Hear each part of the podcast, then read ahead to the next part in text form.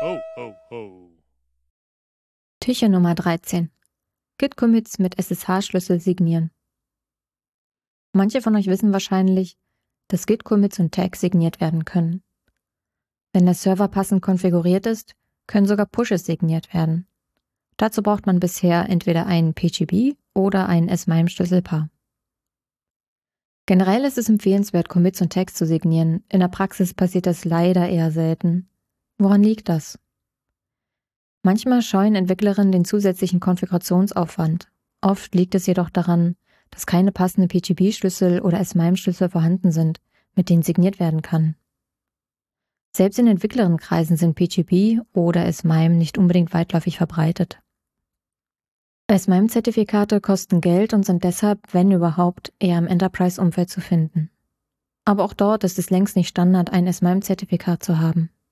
PGP ist in den Augen vieler kompliziert und Programme wie GPG schwer zu bedienen, trotz aller gegenteiligen Beteuerungen der PGP-Befürworterin.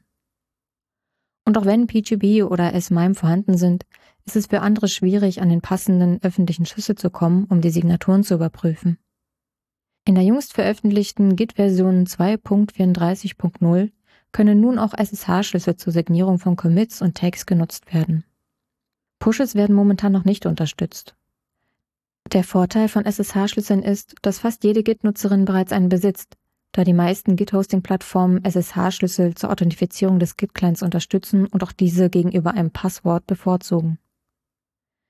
Zudem können die öffentlichen SSH-Schlüssel der Nutzerinnen bei den großen Plattformen GitLab und GitHub einfach unter einer bestimmten URL abgerufen werden.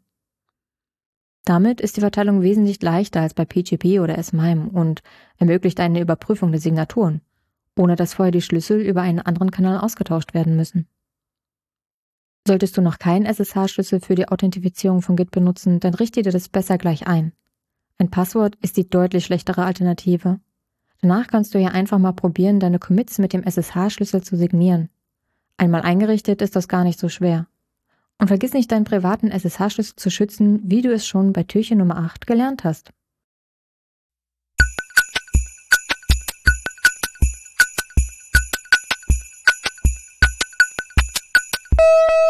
Ho, ho.